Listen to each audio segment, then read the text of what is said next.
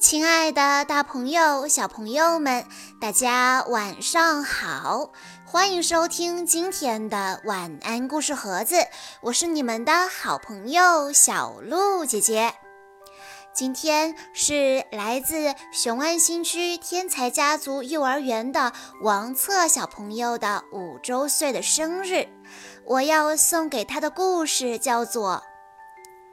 袋鼠的袋袋里住了一窝鸟。蹦蹦是一头跑得很快的袋鼠。有一天，它跑得太快了，一头撞上了路旁的小树。如果它碰到的是一棵普通的小树，也许就没有后面的故事了。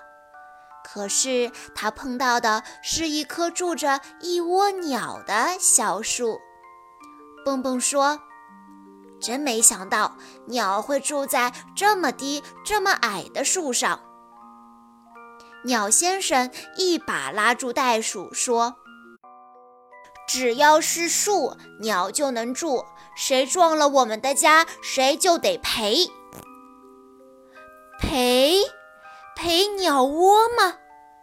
蹦蹦可发愁了。那好吧，我去找一些干草、泥巴，你们等着。说完，蹦蹦准备走了。鸟先生可不让他走。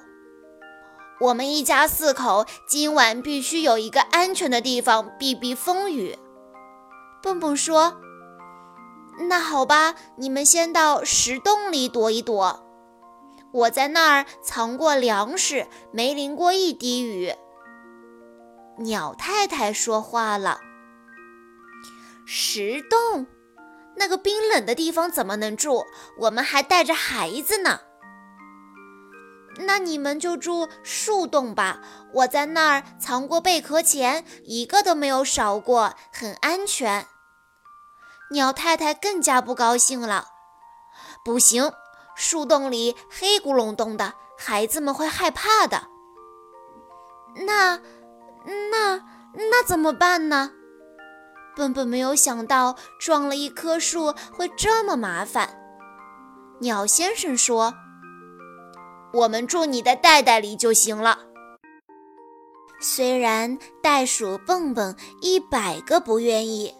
可它的袋袋还是成了鸟窝，这是一个蹦蹦跳跳的移动鸟窝，还有意想不到的好处呢。袋鼠蹦蹦昨天去了电影院，买了一张票，结果小鸟一家也都看了一场电影。可是当蹦蹦走进自助餐厅时，狗熊经理一伸手说。请您买五张票。袋鼠有点不明白了，为什么？因为您还带着四只鸟啊！狗熊经理回答说。笨笨解释：“可是它们只是住在我这里的鸟，它们不是来吃自助餐的。”狗熊经理坚持说：“我不管，一个脑袋就得买一张票。”为了自己不饿肚子，所以蹦蹦买了五张票。他心疼地说：“如果每回吃饭都这么破费，我很快就会破产的。”小鸟一家饱餐了一顿，别提有多高兴了。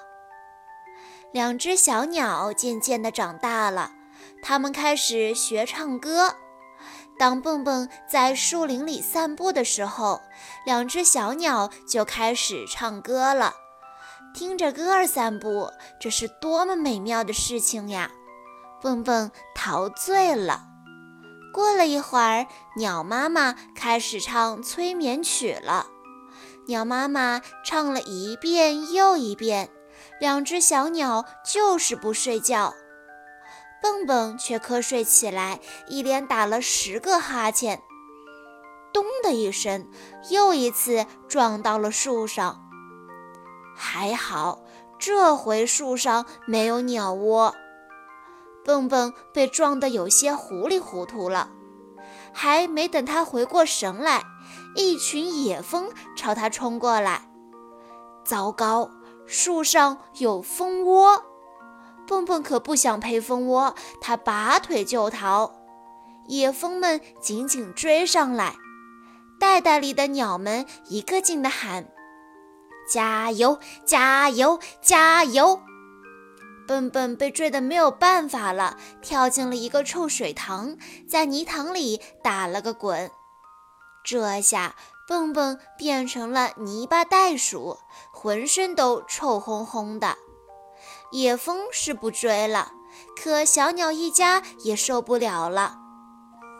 我们可以暂时到树洞里住几天，鸟太太说：“你记住了，是暂时的，我们还会回来的。”没有小鸟一家住在袋袋里，蹦蹦是多么的自由呀！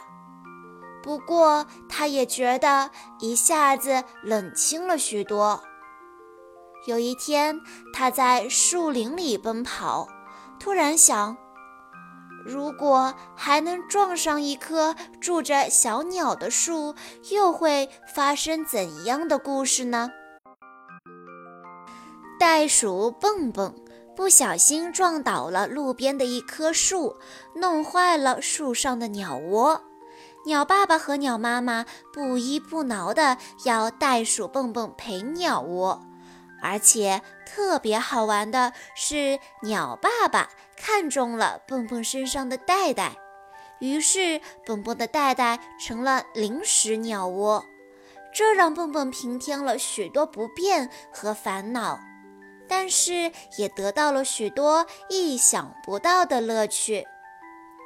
这篇短小而精致的童话作品告诉孩子们。